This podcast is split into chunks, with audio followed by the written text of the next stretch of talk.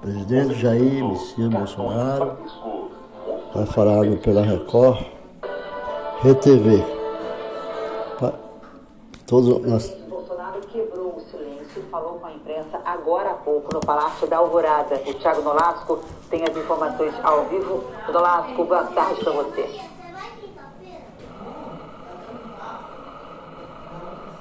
Oi, oi, Tiago. Vamos ver então o que disse o presidente Bolsonaro agora. Milhões de brasileiros que votaram em mim no último dia 30 de outubro.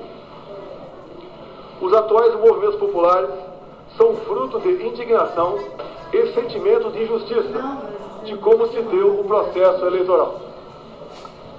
As manifestações pacíficas sempre serão bem-vindas mas os nossos métodos não podem ser os da esquerda, que sempre prejudicaram a população, como invasão de propriedades, destruição de patrimônio e cerceamento do direito de ir e vir. A direita surgiu de verdade em nosso país.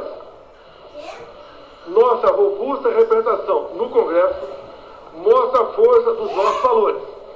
Deus, pátria, família e liberdade formamos diversas lideranças pelo Brasil.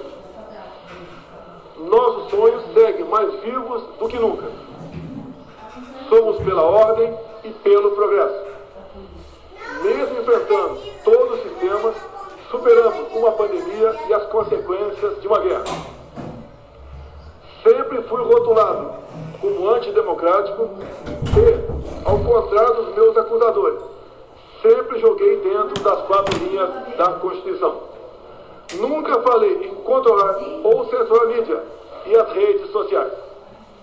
Enquanto presidente da República e cidadão, continuarei cumprindo todos os mandamentos da nossa Constituição. É uma honra ser o líder de milhões de brasileiros que, como eu, defendem a liberdade econômica, a liberdade religiosa, a liberdade de opinião, a honestidade e as cores verde e amarela da nossa bandeira. Muito obrigado. Tiago Nolasco já está a postos para conversar com a gente aqui no JR. Oi, Tiago, por favor, conta para a gente qual é a repercussão desse primeiro pronunciamento depois das eleições. Boa tarde para você e para todos que estão nos acompanhando neste momento. Vale destacar alguns pontos aí desse discurso rápido do presidente Jair Bolsonaro, de cerca de três minutos. O primeiro deles, o presidente agradeceu os 58 milhões de votos que teve no segundo turno das eleições neste domingo, depois pediu o fim das manifestações, da forma principalmente como elas estão ocorrendo, de acordo com o presidente Jair Bolsonaro, as manifestações precisam ser pacíficas. Depois, o ministro da Casa Civil também deu uma declaração em nome do governo federal, já que o presidente Jair Bolsonaro evitou parabenizar o presidente eleito, Luiz Inácio Lula da Silva, coube ao ministro da Casa Civil, Ciro Nogueira, dizer que, que o governo federal, o atual governo, o governo Bolsonaro, vai dar andamento ao processo de transição para o futuro governo que assume em janeiro. Então, o presidente Jair Bolsonaro evitou falar, mas colocou o ministro da Casa Civil, Ciro Nogueira, para passar essa mensagem. Janine, é com vocês. Obrigada, Tiago. Bom trabalho aí para você. Eu volto daqui a pouco com mais uma edição do Jornal Record. Até já.